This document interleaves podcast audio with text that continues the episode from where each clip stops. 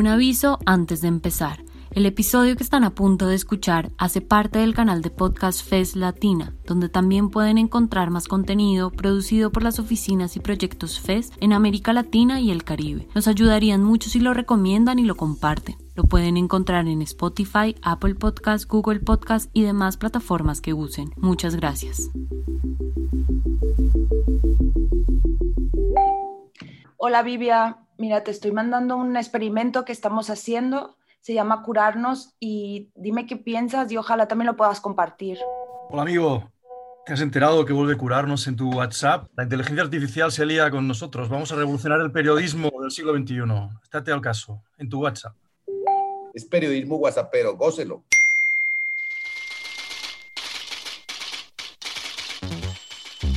No queremos tus datos, queremos tu cerebro. WhatsApp, WhatsApp. Desátate, arrebátate, baila, saca tu lado WhatsApp. Desátate, arrebátate, eh, saca tu lado da.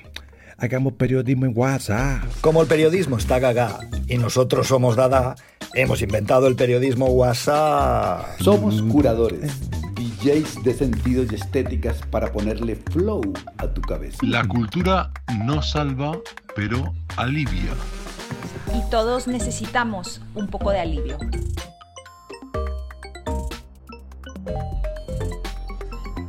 Todos y todas somos apasionados, casi adictos de la tecnología. Nos la pasamos medio día, casi todo el día pegados a un dispositivo, transitando de un dispositivo a otro, de pantalla a pantalla, observándonos reflejados en esa especie de extraño espejo negro que hoy es nuestra realidad fragmentada y multipantalla. La tecnología y el uso de las plataformas actuales plantea muchísimos retos al periodismo y por supuesto a la cultura. Nuevos retos.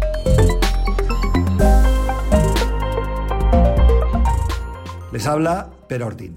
Hola, soy el director de Altair Magazine, soy periodista y documentalista y miembro de ese extraño equipo que formamos Curarnos, la nueva revista de periodismo cultural hecha para tu celular y que te invita a bailar. Y hoy invité yo, en este caso, a uno de nuestros miembros, al tecnólogo Marc Hernández, para hablar de todos estos desafíos. Marc es el tecnólogo y especialista en estrategias digitales de curarnos. Es nuestro responsable de ceros y unos, la persona que sabe conectarnos con el universo bit y que nos lleva siempre un poquito más allá en estos desafíos técnicos y tecnológicos. Hablaremos de la relación entre periodismo, cultura, tecnología y estos nuevos desafíos que se nos imponen o nos imponemos en el uso combinado de las plataformas y de las pantallas.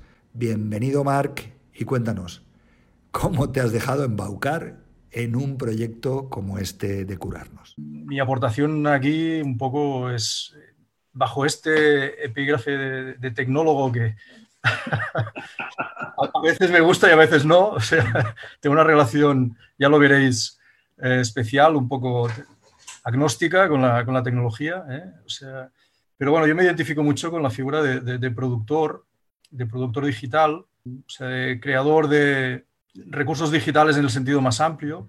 También yo provengo de la consultoría estratégica y fue a través de la consultoría estratégica que llegué a la tecnología, porque cuando estábamos intentando dibujar el futuro siempre aparecían necesidades de transformación y si algo tiene la tecnología es su capacidad de transformación y de actuar como palanca para que las cosas pues también también evolucionen. ¿no? La tecnología sola no, no consigue nada porque siempre necesita las personas y también los procesos. Un poco estos son los tres pilares ¿no? sobre los que sustenta cualquier transformación también.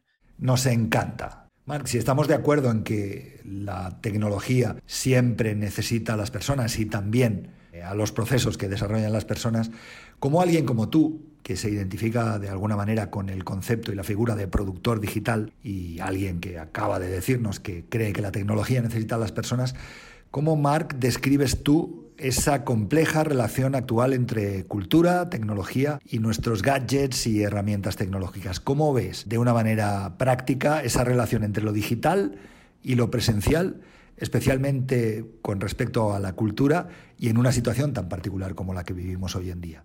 Yo creo que ha habido como un- una fijación en, en lo que es el sector cultural, en, en no perder relevancia, en, no perder esta conexión con lo que se ha venido a llamar como los públicos. Siempre ha habido como esta obsesión de no, de, no, de no quedarse desconectados, de seguir siendo atractivos, seguir siendo relevantes.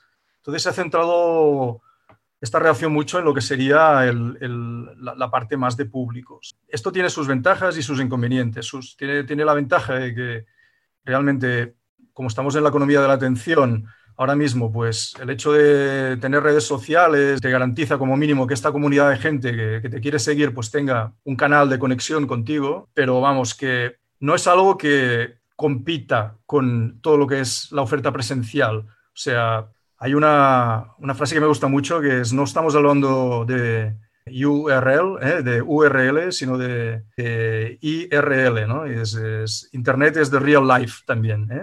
O sea, también es, también es real y también es presencial lo que es digital. O sea, no, no hace falta quitarle esta, esta condición de, de- de realidad. Sí, eso está muy bien, esa idea de IRL, Internet eh, is the real life. Oye, eso que dices me- eh, de alguna manera me hace pensar también que quizás los creadores de cultura y de periodismo cultural como tales, pues eh, necesitan de alguna manera siempre la cultura, es un fenómeno razonablemente lento en el que no existen verdades veloces y puede que todavía esos creadores y periodistas culturales no se hayan adaptado del todo a los tiempos de la tecnología, sobre todo si pensamos en la rapidez actual con la que se mueve toda la información. ¿Cómo crees, eh, en tu opinión, que encaja la cultura eh, algo más lento en esta tecnología tan rápida y que acaba siendo casi eh, una oposición entre dos conceptos, cultura lenta, tecnología ultraveloz? Es una pregunta interesante y, de respuesta no fácil. ¿eh? O sea, para empezar, o sea, la tecnología cambia constantemente, es lo que decías tú. La tecnología está, está en constante evolución. Así que, bueno, casarse con la, con la tecnología es, siempre es mala, mala compañía. La tecnología es un, como decía Clark, eh, Arthur C. Clarke es, eh, es buen sirviente, pero mal señor, ¿eh? o sea, o mala señora en este caso.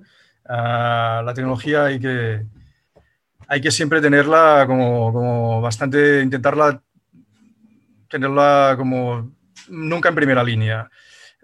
Bajo nuestra mirada tecnognóstica, como decía ¿eh? antes, tener la, la tecnología siempre bien atada, bien atada. En cambio, sí que tener mucha atención puesta en los formatos, al margen de cuál es la tecnología que los soporte, pero los formatos es ahí donde, donde está la riqueza. Y hay formatos digitales que son perfectamente compatibles con esta tranquilidad, esta contemplación, este disfrute reposado del contenido cultural. Tú te preguntas, pero qué pero, pero qué, venga dale, acepta, dale, acepta, semana a semana te va a llegar. Mira, dale, acepta. El periodismo gaga, el periodismo gaga me enferma. La edición de la receta te la pongo en WhatsApp. Marqui, no podemos hablar de tecnología, de periodismo y de cultura sin hablar de lo que nos convoca y nos llama a trabajar juntos. Este experimento de periodismo para bailar, de periodismo WhatsApp, de periodismo por WhatsApp, que hemos llamado Curarnos. Dime la verdad, ¿qué pensaste de cuán innovador era el formato y la narrativa cuando te hablamos por primera vez de esta idea de curarnos? Bueno, la, verdad es que bueno, lo primero que te fijas es en, en las personas que hay detrás y, y ahí pues, pues me, pareció, me pareció genial, estupendo, o sea, algunos los conocía, las referencias eran muy buenas, luego el contenido que estabais creando era un contenido de primera calidad y esto para mí también es primordial. Entonces, un poco el debate estaba en, qué hacer con esto y cómo hacerlo llegar a, la gente. Y ahí es cuando me hablasteis de WhatsApp y la primera reacción fue de, eh, ostras, de sorpresa, porque, hombre, todo lo que es de la familia Facebook, pues luego, poco a poco lo fui entendiendo también, ¿eh? Pero la primera reacción fue un poco de ostras, de sorpresa, hasta que entendí un poco lo que, lo que estabais intentando conseguir, que es que en el fondo lo que pretendía curarnos es estar donde está la gente. Es donde está la gente. Y si la gente está en WhatsApp, oye, vamos a hacer lo posible para estar ahí también nosotros y lo que decíamos antes, y llevar este contenido de calidad, este contenido cultural, donde está la gente. Y, en este sentido me pareció pues un reto. Decir, vale, em, no es fácil, eh, WhatsApp no lo pone fácil, pero vamos a, vamos a llegar como sea, donde está la gente y, que lo que decíamos, sea tan sencillo poder leer curarnos como decirle a tu pareja, oye, llego cinco minutos tarde hoy. O sea, que sea la cosa más trivial y fácil. Es cierto que WhatsApp no nos lo ha puesto fácil, pero también eso nos ha obligado a partir de, esos desafíos y esos retos que hemos tenido que ir solventando, eh, bueno, pues a, desarrollar algo razonablemente sencillo para poder leer de una forma rápida y atractiva sin que acabe siendo superficial. Ha sido un gran reto, pero creo que todos seguimos eh, fieles a esa idea de hacer contenido donde está tu mamá, donde está tu tía, donde está la abuela, de realmente tratar eh, de manera ambiciosa, y, pero también consciente, de llevar la cultura en ese formato que Carrión llamaría viral, ¿no? Eh, un espacio digital que se ha vuelto de uso común y casi imprescindible. Entonces, en ese sentido, cuéntanos, ¿cómo crees que hemos logrado conjugar o aprovecharnos de esa viralidad de WhatsApp con todo y con sus restricciones ¿Y cómo lo has vivido tú a la hora de solventar eh, todos los problemas eh, que, hemos tenido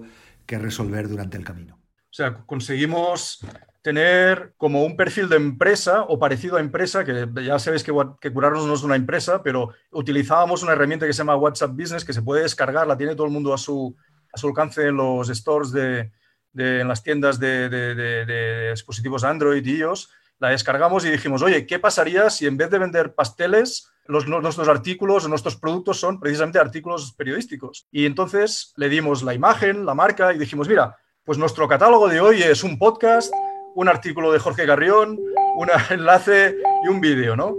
Entonces fue la primera vez en todos estos años donde chocamos con algo que no esperábamos, que es que no únicamente WhatsApp ponía límites en el volumen de mensajes que podíamos enviar, sino también WhatsApp se dedicó a analizar con algoritmos nuestros productos, teóricamente productos, nuestros artículos, y ahí pues nos dijo que de los cuatro que subimos, ya veis que hay, en la imagen hay dos que tienen un símbolo de exclamación. Esto quiere decir que el algoritmo de, de WhatsApp dijo que nada de nada. La verdad que todo esto de los algoritmos es un poco extraño porque ese mismo algoritmo que censuró el texto de Jorge Carrión, aún no sabemos bien bien por qué, es el mismo algoritmo del que precisamente Carrión habla en su libro Lo Viral, que entre otras muchas cosas habla del papel de estos ceros y unos, de estos algoritmos, de estas operaciones en la cultura eh, digital de hoy en día. Entonces, Mar, para entendernos, ¿podemos saber cuáles son las claves para saber si te van a censurar o no en este tipo de plataformas? ¿Y qué crees que hicimos nosotros para ser censurados? ¿O por qué no nos dejaron estar ahí? Hay, muchas cosas que hay que, tener, en cuenta.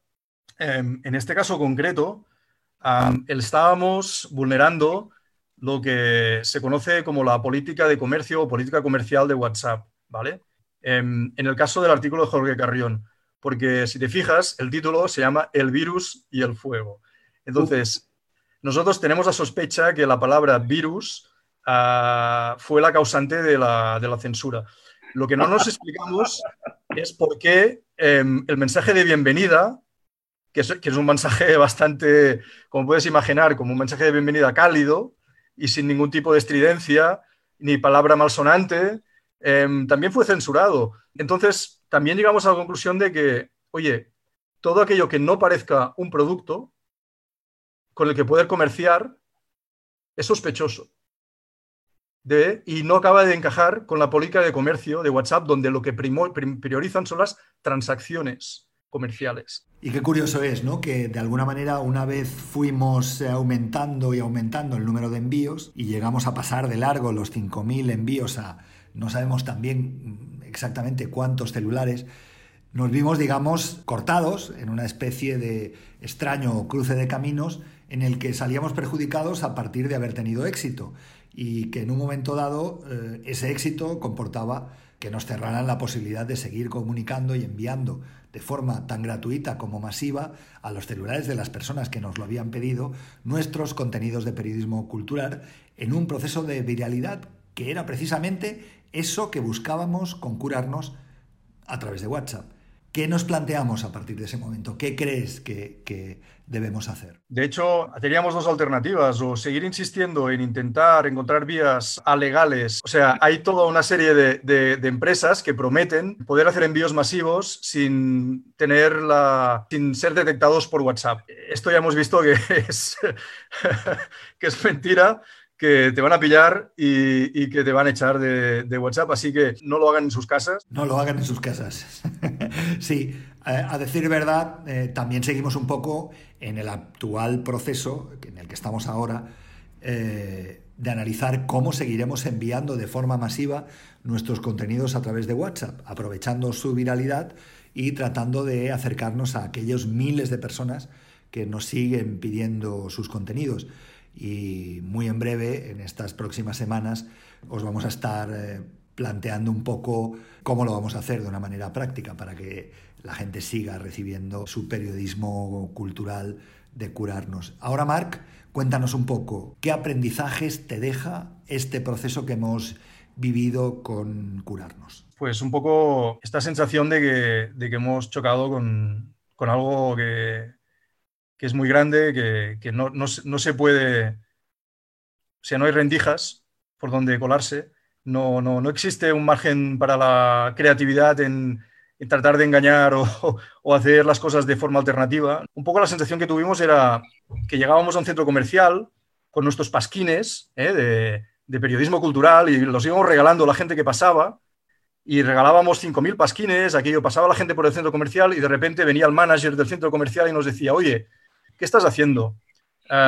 esto que estás haciendo no me gusta. Haz el favor de abrir una librería en mi centro comercial, que para eso me dedico a esto, y salga usted de aquí en medio que está destorbando. Entonces, Marc, dime, ¿qué vamos a hacer?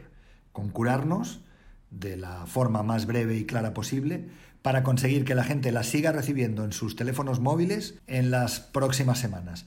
Sí, o sea, hasta ahora eh, los que recibíais curarnos, pues estabais acostumbrados que tanto en cuanto pues sonaba vuestro móvil y decía, aquí tienes el nuevo contenido y te mandábamos seis, siete mensajes con cada una de las ediciones que sacábamos, de forma que solamente tenías que esperar a que te llegase el mensaje y verlo. Ahora esto va a cambiar, o sea, lo que precisamente no podemos hacer tan solo utilizando la Business API, que es, bueno, es otra, otra herramienta que tiene WhatsApp para hacer envíos. Esto básicamente lo que hace WhatsApp es que te cobra mucho dinero para hacer envíos y realmente cuando decimos mucho dinero es mucho dinero. Así que vimos que había una alternativa que se llamaba los chatbots.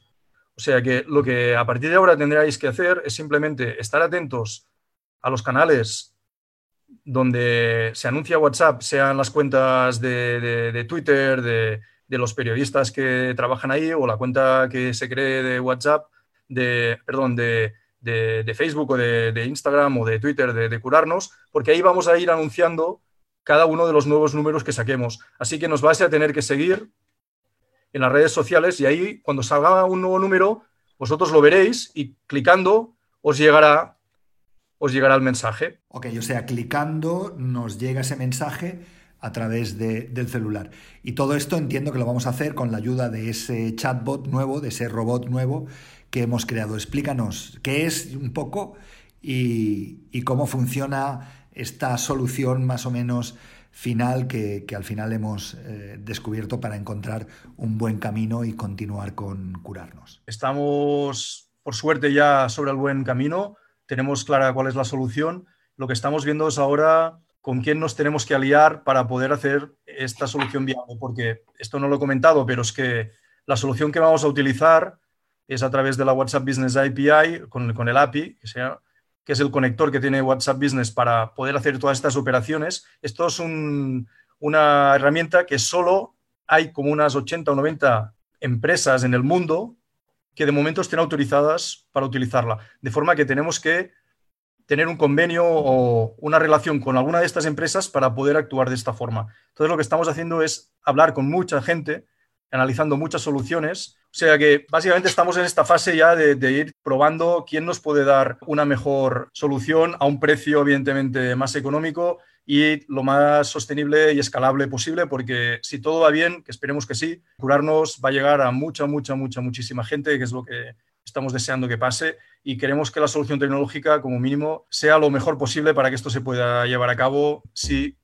Facebook quiere. Pues eso, inshallah, que dicen nuestros hermanos árabes y ojalá lo consigamos traducir nosotros al castellano y de forma práctica. Gracias Marc Hernández, eh, gracias a ti y a todo el equipazo que tienes en La Tempesta por haber estado ahí siempre desde el inicio apoyando este proyecto de curarnos y por seguir trabajando en todo ese más o menos complejo, ya hemos visto hoy, bastante complejo desarrollo tecnológico que nos ayuda a ser capaces también de intentar explicarnos con razonable sencillez, ni mucha ni poca, pero de forma, mm, bueno, también razonablemente atractiva cómo es de difícil este camino de la innovación cuando implica la tecnología y cuando se mezcla también con la cultura. A todos vosotros, allá donde estéis, buenos días, buenas noches, buenas tardes, buenos mediodías muchas gracias por estar, por escuchar y por ser junto a nosotros, junto a nosotras, con curarnos. Recuerden, la cultura nos salva, pero alivia y al menos nos ayuda de alguna manera a seguir viviendo en amistad. Este podcast ha sido hecho con la maravillosa colaboración de la Fundación Friedrich Ebert y nuestros colegas de 070. Nos escuchamos prontito. Bye bye. Mira, dale a aceptar. El periodismo gaga, el periodismo gaga me enferma. La edición de la receta te la pongo en WhatsApp. Solo dale reenviar, dale reenviar y ya.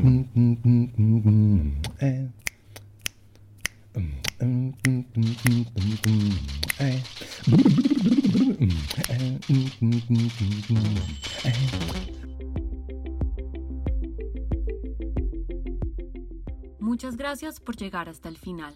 Si les gustó, nos ayudaría que lo compartan. Recuerden que este episodio hace parte del canal de podcast FES Latina, donde también pueden encontrar más contenido producido por las oficinas y proyectos FES en América Latina y el Caribe. Nos pueden encontrar en Spotify, Apple Podcasts, Google Podcasts y demás plataformas que use. Les esperamos en un próximo episodio.